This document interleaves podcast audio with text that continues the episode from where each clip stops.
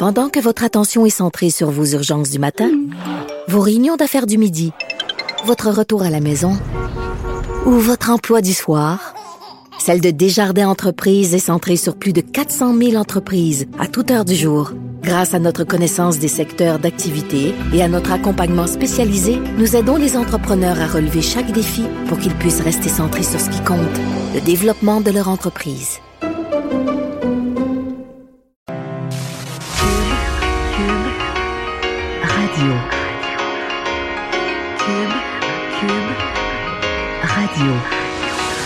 Le retour de Mario Dumont. Deux heures d'info. De 15 à 17. Il provoque et remet en question. Il démystifie le vrai du faux. Mario Dumont et Vincent Dessureau. Le retour de Mario Dumont. Bonjour tout le monde, bienvenue à l'émission. Bonjour Vincent. Salut Mario. Vincent qui n'est pas avec nous aujourd'hui, qui est à l'extérieur, là où se déroulera le- ces jours de fête, faut le dire. La Grande fête. journée, ben, c'était déco- c'est décoré à la station. D'ailleurs, tu es entré dans l'univers festif de, de Cube un an. Des ballons à nos couleurs. Exact. Il y a même, as-tu vu ton gâteau à ta couleur? Oui, oui, à notre couleur. À notre couleur. Oui, on est tous les deux sur, on est tous les deux sur un petit cupcake. D'ailleurs, il faudrait que je le photographie pour le mettre sur les réseaux sociaux. C'est mon premier cupcake avec ma face dessus. Là. Oh ouais, ben Oui. ouais, j'ai- ben, je, me- je nous ai dégusté, puis c'était- très bon. Mais on Ah, a une bon, émission bon. spéciale tantôt euh, des, des têtes enflées avec toutes- presque tous les animateurs de la station qui vont euh, qui vont jouer, donc à partir de 5 heures. Et là, je suis ici en, en préparant tout ça avec toi. Bon. Alors, euh, ben, dans l'actualité aujourd'hui, évidemment, il y a pas mal d'éléments reliés à la campagne électorale. En fait, euh, on arrive dans le dernier droit. on pourrait dire qu'on serait plus concentré sur les, les sujets précis pour aller chercher le vote des électeurs. Mais pour, pourtant, il y a encore toutes sortes de, de, pourrait dire, de nouvelles parallèles liées à la, à la campagne. Puis là, je pense que les débats sont faits. Euh, mais pourtant, les nouvelles aujourd'hui, il y a vraiment beaucoup de dossiers sur euh, sur l'élection. En commençant, peut-être, il y avait deux deux chefs euh, dans la région de Québec, disons, entre autres Andrew Scheer et euh, Yves-François Blanchette, qui étaient à la à la Davie euh, aujourd'hui. Puis c'est quand même intéressant le dossier d'Yves-François Blanchette qui est allé tapé à la fois sur les libéraux et les conservateurs sur leur gestion des fameux dossiers euh, de l'industrie navale. On sait que la Davie ont été très déçus dans les dernières années des contrats donnés par le fédéral, parce qu'il y a des milliards et des milliards de dollars là-dedans qui sont pas allés en grande partie, ou du moins des quelques miettes à la limite euh, à la Davie. Aujourd'hui, euh, et François Blanchette, je pense qu'il veut contrer un peu le spin comme quoi voter bloc, ça va amener euh, les conservateurs ou un, gouvernement minoritaire. Il a même plutôt souhaité un gouvernement minoritaire en disant que euh, sous un gouvernement minoritaire, le bloc allait pouvoir pousser le dossier de la Davie qui en a pas eu assez.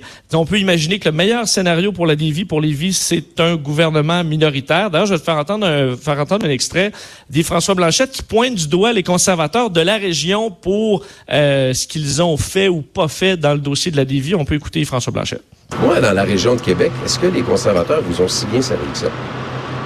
Est-ce que vous avez eu votre part? Est-ce que vous avez eu des réalisations réelles? Est-ce que les conservateurs sont capables de faire autre chose que de promettre les promesses de quelqu'un d'autre dans des champs de juridiction qui ne sont pas les leurs? La dévie aurait dû être la preuve de l'engagement à l'endroit de la région, à l'endroit de Lévis et à l'endroit de la population de la région. Et ça n'a pas eu lieu. Bon. Mais moi, ce que je note surtout, là, ben, il n'y a pas nécessairement tort pour la, la Davie qui n'a pas été trop, euh, trop choyée.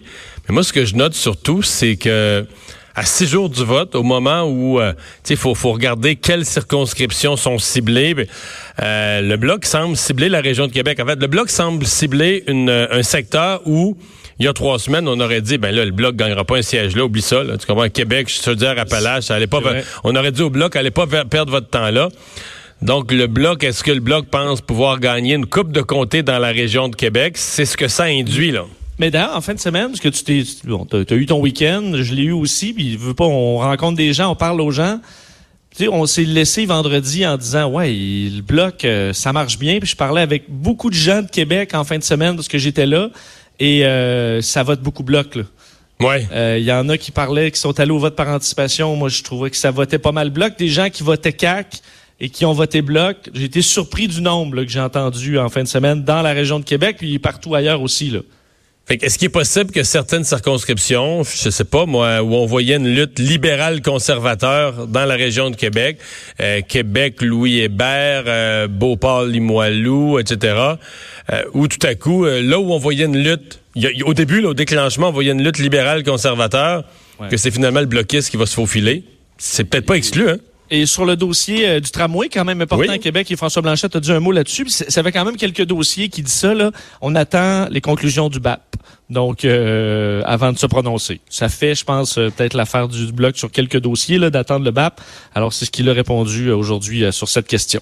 Il y a un argumentaire parce qu'il répond aussi pour le, le projet GNL, là, le- mais il y a un argumentaire assez intéressant parce qu'il dit moi je, suis- je suis un ancien ministre de l'environnement à Québec, là. donc je connais la je connais la procédure, je connais les règles à respecter, puis comme ancien ministre de l'environnement, il faut avoir du respect pour le BAP. Oui, surtout qu'il veut plus, à la limite, plus de pouvoir pour le BAP. Donc, euh, ça... Fait que c'est toujours C'est prat- correct. Ouais, c'est toujours pratique parce que ça t'évite d'avoir à répondre sur toutes sortes de projets. Oui. Euh, Justin Trudeau et Jack Oui. Eux, euh, sont, étaient sur le même sujet, entre autres aujourd'hui, parce qu'ils ont parlé. Pour ceux qui ont écouté le débat euh, pourront peut-être se faire un avis là-dessus. Est-ce que la, le, le débat politique au Canada, autant chez les candidats que dans la population, ça s'est polarisé depuis 2015? Euh, selon Justin Trudeau et Jack Metzing, oui. Euh, Justin Trudeau aujourd'hui a dit d'ailleurs qu'un de ses regrets là euh, était de ne pas avoir été plus rassembleur. Euh, il reconnaît que les, Ouais. les Canadiens sont anxieux et inquiets pour leur futur. Donc, il dit, j'étais concentré en 2015, après dix ans de gouvernement qui a joué la politique régionale, euh, d'être rassembleur. Et là, il a peut-être, il a peut-être pas assez fait, de sorte que le ton de la campagne est moins positif. Blâme les conservateurs. Les conservateurs ont réagi en blâmant les libéraux, évidemment, pour dire qu'ils sont responsables du ton général de la campagne. Ben, ça, c'est toujours drôle parce que les gens qui se plaignent du ton, qui disent que le ton est trop agressif, etc., euh, ben, oui, peut-être que été très, très dur envers M. Trudeau. Mais je veux dire, les libéraux ont commencé comment la campagne, le- la veille du déclenchement, en attaquant Andrew Scheer sur l'avortement, sur ses positions personnelles, ses convictions personnelles. Je veux dire, ça joue dur de toi et bas, mais c'est sûr que ça, ça a toujours l'air plus dur quand c'est de l'autre côté, est-ce que le débat se détériore? Moi, je pense que le débat se détériore à cause des réseaux sociaux.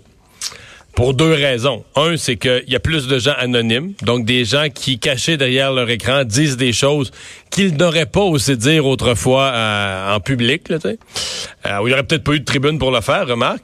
Mais l'autre chose, c'est que, à mon avis, il y a plus de gens qui, si tu lis un journal, tu es exposé à un ensemble de points de vue. De temps en temps, tu vas lire une chronique qui correspond à ce que tu penses. D'autres fois, tu vas lire une chronique ou un texte qui correspond moins à ce que tu penses.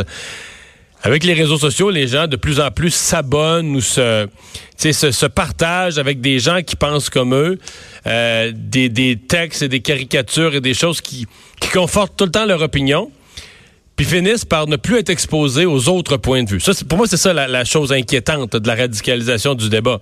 C'est que t'as beau... euh, je sais pas, là, t'as beau être euh, de, droite économique ou de gauche économique, t'es censé savoir ce que l'autre camp pense, puis pourquoi il pense ça, puis qu'ils ont pas nécessairement tort sur tous les points, mais que sur la conclusion générale, tu penses pas qu'ils ont raison, mais là, on est appelé de plus en plus, en voyant toutes des gens qui pensent pareil, regarde les partisans de Trump, à penser que il y a ceux qui pensent comme toi, puis le reste du monde, c'est des fous, là. C'est ça que les gens sont appelés à penser. Le reste du monde, c'est pas compliqué, il leur manque une botte. non, mais c'est ça Oui. qui est inquiétant, une sorte de polarisation où tu plus habitué à penser que t'as peu. Là, il y a un certain, il y a, il y a- il y a une variété d'opinions, puis tout le monde, dans certaines circonstances, peut avoir raison des fois. Puis des fois, il y a des consensus qui se développent, mais il y a des, il y a des contradictions de fond, puis c'est ce qui Et- fait que le, le débat est intéressant. Ben, Et chaque argument qui est pas de ton bord, ben là, tu, tu fais juste l'écarter. Ça m'est arrivé en fin de semaine parce que je discutais avec des amis qui sont Québec solidaire là, à côté sur le dossier de la, de la manifestation à 500 000 parce qu'eux ont publié je répondais parce qu'ils ont publié quelque chose sur les réseaux sociaux euh, un texte là, justement sur le fait qu'il y avait 500 000 puis là je dis ben vous savez que c'est pas 500 000 là. on a vu ce calcul scientifique c'était 143 500 ou au maximum 160 000 puis là eux me disaient ben, J'ose pas imaginer leur, euh, leur réaction. Là. ben, il disait, écoute, il disait, tu, tu manques, c'est pas, le point est pas là, ben, pas, pas en tout, c'est les changements. Je vois, mais le point est pas là. Quand Trump disait, euh, j'ai 2 millions de personnes à mon investiture, là, vous disiez C'était pas, faux. ben, c'était faux, vous disiez pas, euh, c'est pas ça le point, là, qu'il en ait 2 millions ou 400 000, au contraire, vous, vous vouliez tout casser, ben, là, euh, l'info, là, c'est c'est une fake news, là, pourquoi vous, ça vous outre, vous pouvez quand même, c'est c'est beaucoup, 160 000, pourquoi c'est pas ce Non, chiffre-là que vous... quand, la fake, quand la fake news est de ton bord, est toujours moins grave. Là. ben c'est ça. Ben, c'est juste quand vous avez le principe à géométrie variable, puis ça, le- tout, c'est, c'est- tout ce qui était négatif ou les gens sur le pont ou ça, Ouais, moi, mais ça, c'est parce qu'il faut voir la grand, la, la big picture. Oui, mais je comprends. Mais sur les autres sujets, vous voyez pas juste ça. Vous allez chercher quand même les poux souvent de, de du camp adverse, mais chez vous, euh, non, non, euh, sous nous, il faut, faut regarder le grand, le grand débat. D'ailleurs, juste sur Jack Meeting, sur la Oui. même question de la polarisation, euh, disait aussi qu'il dénonçait le climat un peu acrimonieux, euh, qu'on pouvait avoir une discussion civilisée. Euh, je partage pas l'opinion de M. Trudeau sur ses politiques, mais je pense qu'on n'est pas correct qu'il fasse l'objet de menaces, faisant référence, évidemment, en fin de semaine, on l'a vu euh, avec un gilet pare-balles, des agents de sécurité supplémentaires. Donc, dénoncer ça, mais tout en disant qu'on n'a pas un ton non plus qui ressemble encore à celui aux États-Unis. Alors, au moins, Jack Meeting était quand même positif en général sur la campagne. Monsieur Trudeau, qui était, lui, à, euh, qui était à, à Fredericton, en fait, le- dans la circonscription, qui est peut-être la seule où, une où on pense que les Verts pourraient faire une percée. Quoi que moi, j'en doute. Je pense qu'une percée en pourcentage, oui. Gagner un siège, on sait jamais, mais ça, ça m'étonnerait. Mais euh, c'est là que Monsieur Trudeau était ce matin à Fredericton. Oui, évidemment, les Maritimes, il a tout gagné aux dernières élections. Donc, euh, est allé faire un tour en espérant euh, se sauver euh, euh, tout ça le plus possible en, euh, cette année. Et euh, la question qui est revenue, c'est la question de l'avortement. Curieusement, euh, dans les Maritimes, parce que euh, au Nouveau-Brunswick, la clinique 554, ah qui est la seule clinique privée qui euh, offrait euh, l'avortement, euh, va a annoncé qu'elle fermait ses portes en raison du refus du gouvernement conservateur du Nouveau-Brunswick de couvrir les coûts des services d'avortement chirurgical à l'extérieur des hôpitaux.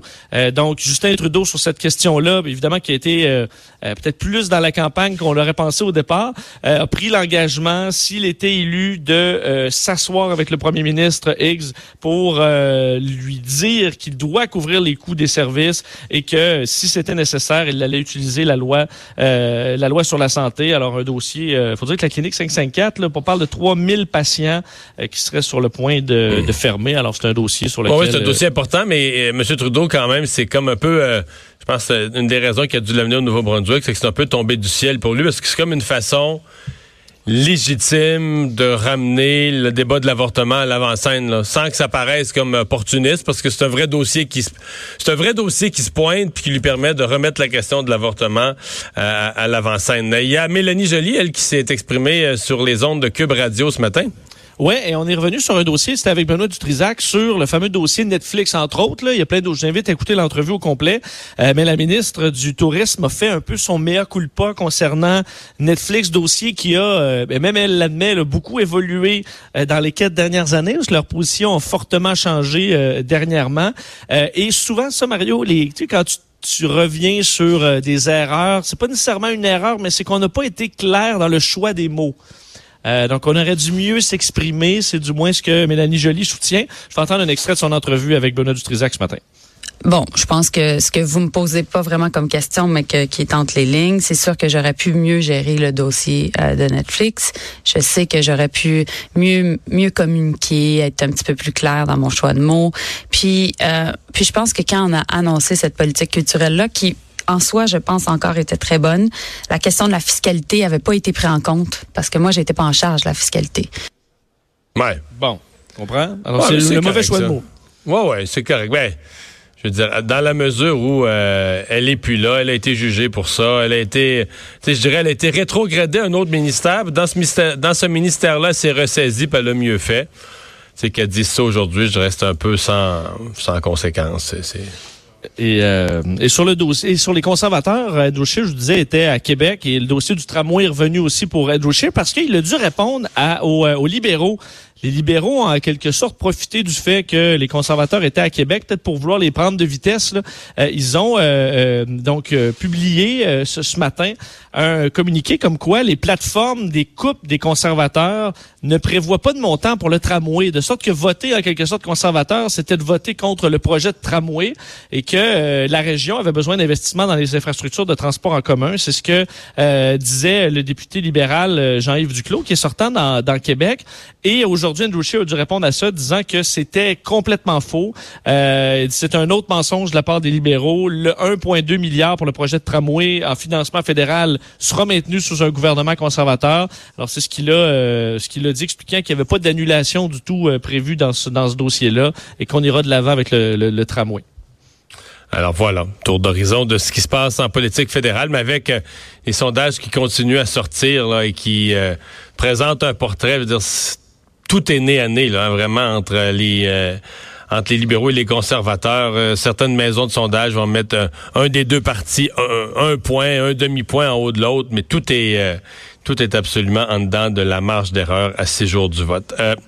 le, Airbus 220, mais qui est le nom, le nom à l'intérieur de la famille Airbus du fameux C-Series développé par Bombardier au Québec. Il y a des problèmes de moteur? Oui, des problèmes euh, qui forcent la compagnie suisse, qui est un des premiers clients, euh, un des plus gros clients aussi du Airbus A220, maintenant l'ancien euh, C-Series. Euh, aujourd'hui, on apprend qu'ils ont dû clouer au sol toute la flotte. On parle de 29 appareils à la suite d'un problème de moteur qui est survenu sur un vol entre Londres et Genève dans les dernières heures. C'est ce que la télévision suisse a, a rapporté. L'appareil a dû se poser à Paris, donc en urgence. Et le problème c'est que c'est pas la première fois. En fait, c'est le huitième incident du genre en à peine un an sur les moteurs du A220. De sorte que là, Suisse est un peu impatient. Alors, on cloue tout, au sol. On va inspecter au complet la flotte, essayer de trouver qu'est-ce qui cloche avec ce, moteur. Évidemment, ce que ça fait, euh, c'est que là, Suisse se retrouve à manquer d'appareils. Ça annule plusieurs vols. Euh, il n'y a pas d'échéancier, d'ailleurs, pour l'instant, savoir quand ils vont pouvoir reprendre le ciel. les autres compagnies qui possèdent des A220 le volent toujours, mais euh, ça peut poser certains problèmes pour des voyageurs qui se dirigeraient dans ce coin-là. Euh, Mais ça doit poser des problèmes aussi à Airbus qui essaie d'en vendre. Là. Absolument. C'est quand même un appareil qui, euh, qui a besoin de commandes encore, même si le, le la liste est plus garnie qu'elle l'était avant. Et mais la, bonne nouvelle, disons pour Bombardier, c'est que les moteurs, c'est pas Bombardier qui les fait ou qui les a développés, c'est Pratt Whitney, évidemment en partenariat très près. Là, c'est des moteurs qui euh, sont très éco-énergétiques, qui ont été travaillés vraiment pour le A220, mais euh, c'est pas Bombardier qui s'occupait de ça. Donc c'est peut-être la bonne nouvelle là-dedans, en espérant qu'ils trouvent le, euh, le, le, moyen de régler ça rapidement. Mais c'est vrai que pour un une compagnie qui veut acheter présentement des avions, un avion cloué au sol, c'est pas vendeur. Mais toutes les compagnies comprennent que des nouveaux appareils, souvent, ça arrive en début de carrière, disons. Alors, euh, en espérant que ça dure pas trop longtemps. Il y a François Legault qui a réagi ce matin euh, à ces, euh, ces emprisonnements, emprisonnements d'énormes périodes des politiciens indépendantistes de la, de la Catalogne. Oui, un dossier quand même important. Évidemment qu'il y a une sensibilité euh, au, au, Québec. Le premier François Legault qui lance un appel au calme carrément euh, dans cette situation-là, euh, souhaitant une solution négociée pacifiquement entre l'Espagne et les indépendantistes catalans qui sont furieux après la condamnation de plusieurs dirigeants, en fait neuf dirigeants à, qui écopent de peine de prison quand même assez lourde. Là, on parle de peine allant de 9 à 13 ans. Mais c'est impensable. C'est énorme pour leur rôle dans la tentative de sécession de la Catalogne en 2017 faut dire un dossier qui a pas, euh, c'était pas une guerre civile. Là. On comprend, ça a été. Euh, non, c'est pas des terroristes. C'est pas. Je veux dire, en termes québécois, c'est pas le, ça serait pas l'équivalent du FLQ. Non. C'est l'équivalent du Parti québécois ou tu sais des, des, qui ont présenté des candidats qui se sont fait élire, étant élus, comme comme ils l'avaient promis, ont organisé un référendum, ont permis à la population de voter. D'aucune façon, on a affaire à des gens qui ont posé des gestes violents ou qui ont mis des bombes dans une boîte aux lettres ou quoi que ce soit. Là. Évidemment, il y a eu la population, une partie de la population qui s'est vraiment, qui est sortie dans les rues, qui a été très présente, qui ont, donc ça, ça, rajouter à, la, la, la, à leur force, disons, mais eux, que la population les suive ou pas, euh, ça ça fait pas d'eux effectivement des terroristes. Ce que dit euh, François Legault dans un communiqué aujourd'hui, il n'est pas dans l'habitude du Québec de s'ingérer dans les affaires politiques internes des autres nations. Cependant, le gouvernement du Québec ne peut rester indifférent devant l'ampleur des lourdes peines infligées à des politiciens catalans élus démocratiquement. L'intimidation institutionnelle et la violence ne sont pas des solutions.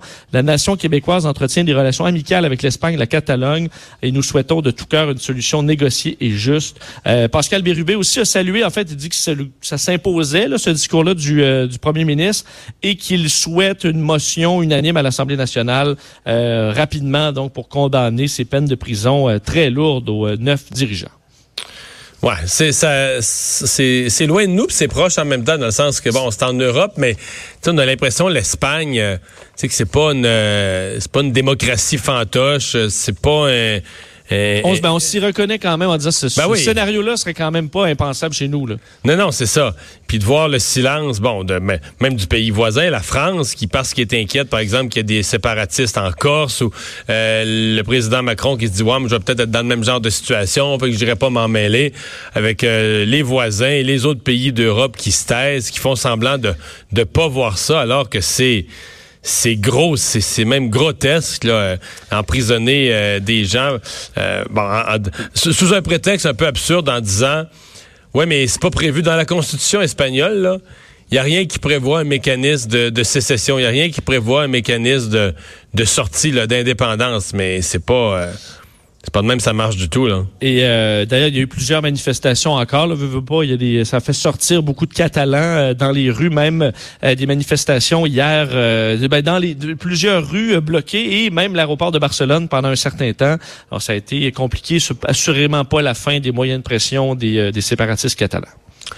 Le ministre de l'économie, le ministre québécois de l'économie, Pierre Fitzgibbon, qui euh, s'est prononcé dans le dossier euh, GNL, donc le dossier de la conduite de gaz naturel entre l'Abitibi et le, Saguenay. Oui, parce que plutôt aujourd'hui, une quarantaine, euh, vous l'avez probablement vu, d'économistes ont publié une lettre ouverte pour euh, pointer du doigt ce projet de, de, gazoduc énergie Saguenay euh, qui ferait, selon eux, bondir les émissions de gaz à effet de serre. On parle d'une quarantaine d'économistes québécois qui critiquent ce projet de comme 750 km, mettent des doutes sur ben, le fait que ça ne remplacerait probablement pas des sources nécessairement polluantes et qu'au contraire, ça pourrait aller euh, gruger euh, les, les, énergies vertes comme euh, l'électricité, évidemment, de sources renouvelables et que sur le niveau, au niveau des emplois créés, promis, on parle de 6 000 emplois directs et indirects pendant la construction, 1100 autres dans, pour l'usine de liquéfaction. Et ce qu'on explique de leur côté, c'est que la plupart de ces métiers-là, c'est des métiers qui sont en état de pénurie présentement, entre autres au Saguenay-Lac-Saint-Jean. Alors, de créer de l'emploi, c'est pas nécessairement euh, si extraordinaire que ça, sachant qu'on en manque dans d'autres chantiers présentement de ces euh, de, de, ces experts. Ça fait réagir aujourd'hui euh, le ministre de l'économie du gouvernement Legault, Pierre Fitzgibbon, sur affaire aux, aux, gens du journal aujourd'hui. Ce qu'il a dit, c'est quand même assez clair. Je n'irai pas mettre un milliard là-dedans. il dit bon qu'il attendra. On va aller euh, où va aller ce gaz naturel liquéfié? S'il n'y a pas de marché pour le gaz naturel, il n'y a pas de projet. Un projet qui est évalué à 8 à 9 milliards, qui pourrait être intéressant, mais seulement s'il vient appuyer la transition énergétique dans certains coins du Québec, ou par exemple, si ça vient remplacer, si on a un contrat en Russie et que ça remplace une usine au charbon, ça peut être intéressant selon lui, mais pas si ça entre en conflit avec des énergies vertes. Alors, si ce gaz-là va remplacer l'hydroélectricité, ça n'a pas de bon sens, c'est ce qu'a dit Pierre Fitzgibbon aujourd'hui. Ouais. Mais euh, ce qui m'a un peu euh, frappé, euh, on, a beaucoup répété dans les médias que c'était des économistes, ce qui est pas faux, les gens. Mais c'est aussi des écologistes, c'est-à-dire que ce sont des économistes du milieu académique assez associés au mouvement écologiste. Ça leur enlève pas. Ils ont tout à fait le droit à leur opinion, puis ils soulèvent probablement des questions pertinentes. Je suis pas sûr que tout ce qu'ils disent est est, vrai et vérifiable. Je comprends que c'est pas des, économistes neutres au niveau environnemental. Ben c'est ça, c'est pas des économistes neutres à qui tu aurais demandé d'évaluer le projet en en prenant une variété qui viennent de divers horizons. Là c'est un groupe d'économistes qui se sont unis parce qu'ils ont le titre d'économistes, mais ils sont tous, euh, il y en a quelques-uns que je connais, d'économistes très à gauche ou de, versés dans l'écologie. D'ailleurs, certains dans leur titre, économie et écologie. Donc, c'est des gens qui, au point de départ, euh, sont pas... Tu sais, c'est pas qu'ils ont évalué puis ils auraient dit que d'autres projets sont bons. C'est des gens qui seraient contre, probablement, à peu près n'importe quel projet énergétique là, au nom des, des, changements climatiques. C'est juste une nuance à apporter. Est-ce que quand même il va avoir aussi, faut voir si ça ça prend de l'ampleur ou si ça se calme le dossier euh, le dossier climatique mais dans certaines industries là on va se rendre compte qu'on va se retrouver avec des oppositions systématiques sur des projets qu'on n'aurait jamais pensé dans le passé là. cherche pas loin Vincent. Le premier où tu vas trouver ça là c'est tout le dossier du journal nos routes en déroute. Ou OK si si s'agit juste de refaire l'asphalte c'est correct oui. Mais à mon avis, tu ne peux plus améliorer une route au Québec. Une route qui est ben- devenue trop étroite, par exemple, si c'est construit des nouveaux quartiers résidentiels, s'il y a eu du développement, puis là, la route, euh, la, 30, c'est l'exemple, la 20 entre Québec et Montréal, les villes ont grossi, parce qu'on a des routes qui ont été construites, leur largeur date d'une époque où au Québec, on était 5 millions, là. sais, la population a presque doublé dans certains secteurs. Il y a vraiment euh, des besoins plus grands. Mais améliorer une route, élargir une route, euh, construire une nouvelle infrastructure, euh, prenons le cas euh, du troisième lien, mais n'importe quel autre. Ça va devenir difficile. Ouais. Et dans certaines régions, parce qu'on parle des routes, mais justement, là, on voit des. Évidemment, ça, c'est des gros projets, là, le gaz naturel, mais des projets qui sont pas nécessairement les plus environnementaux, mais que dans certaines régions, on aurait passé euh, très, très facilement par le passé, Ouais. qui aujourd'hui vont se retrouver à être comme impensables pour plusieurs. Tu parles de ça, puis dans ma face apparaît au moment où tu dis ça un message de, de Greta Thunberg. Ah oui? Mais il faut, la, dit? il faut la suivre. Ben mais oui. qui appelle à la désobéissance civile. Qui rejoint. J'a- J'avais pas vu qu'elle appuyait autant le mouvement Extinction, Extinction Rébellion, là. Mais là, si, euh, si le fait de se tenir debout devant la catastrophe écologique et climatique et pour l'humanité et contre les règles, eh bien, il faut briser les règles. Ben d'ailleurs, tu vois, je viens de voir à l'instant euh, The Guardian qui publie euh, euh, comme quoi euh, le, le- le- le- les manifestations, c'était annoncé dans les dernières heures qu'Extinction Rébellion était bannie au complet de la ville de Londres euh, par les policiers. Alors, euh, ce sera. euh, Alors, appel de Greta Thunberg à la désobéissance civile. Ça Bon. promet? Oui. Et, et ceci juste avant qu'elle s'en aille à- en Alberta. J'ai hâte de voir comment elle va être accueillie là-bas. hein. on va voir, on va voir. Mais c'est sûr que là, c'est quand elle fait des appels au- à la désobéissance civile. C'est, ça va commencer à être intense à certains endroits. Là. Oui. Bon, euh, revenons sur euh, la, la politique, cette fois-ci aux États-Unis, parce que le fils de Joe Biden, dont on parle depuis maintenant, euh, depuis l'histoire de l'Ukraine et qui a amené au processus de destitution du président Trump, on avait parlé beaucoup, beaucoup, beaucoup d'Hunter Biden, mais on n'avait jamais entendu la voix d'Hunter Biden. Oui, et même qu'il y a plusieurs qui critiquaient donc euh, Donald Trump qui disaient il est où là, il se cache où Hunter Biden qui est au centre quand même de euh, veut veut pas euh, qu'il veuille ou non de cette controverse concernant euh, Joe Biden l'appel au, président ukrainien. Ben, il, a, il a réagi finalement le fils de Joe Biden, euh, lui donc euh, auprès de la chaîne américaine ABC News a avoué avoir fait disait, je fais une erreur, mais peut-être oui dans l'absolu, mais je fais une erreur au sens de l'éthique absolument pas. Puis là je me demandais qu'est-ce qu'il veut dire par là? En fait, c'est que il explique qu'avoir donné l'opportunité à des personnes immorales, je le cite, euh, à faire du mal à son père, faisant référence clairement à Donald Trump. Là, j'ai fait une erreur, donc je reconnais ma responsabilité de là-dedans, mais je fais quelque chose d'inapproprié, non, en aucun moment. Alors Hunter Biden ne se donne pas de, de blâme euh, au niveau des, des faits comme tels, mais d'avoir ouvert la porte aux critiques et d'avoir d'être un peu au centre de cette controverse-là qui tombe sur son père. Ça, il avoue avoir fait euh, une erreur. Euh, lui, donc, euh, on sait que le, le président euh, Trump accuse euh, non seulement Hunter Biden, mais Joe Biden d'avoir utilisé son pouvoir politique pour le protéger euh, à la suite de tout ça.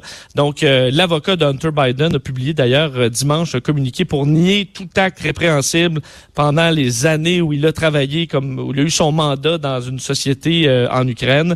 Alors, le ton, on sait, se, se- se- continue d'être... Limite, ça empire quasiment jour après jour là, aux États-Unis, particulièrement le ton du président dans ses rallyes avec ses, ses, ses- ses partisans. Alors, d'ailleurs, Hunter Biden annonçait dimanche qu'il démissionnait de ses fonctions au sein de, de l'administration d'une entreprise chinoise. Ça lui valait des attaques de Donald Trump. On sait qu'il y a des liens aussi avec la Chine. Alors, un dossier qui, euh, qui est loin d'être terminé. Merci. On va faire une pause. euh, au retour, euh, on vous parle euh, des fois des, des études comme ça qui viennent défaire des, des éléments assez bien installés, des, des croyances assez bien installées. Il y a l'Institut Fraser, un institut plus à droite, qui euh, vient de dire que l'achat local, l'achat de nourriture euh, toujours le plus proche dans le marché local, de manger local, de pas faire venir de fruits de l'extérieur, de légumes de l'extérieur le moins possible, ben c'est peut-être pas une bonne affaire.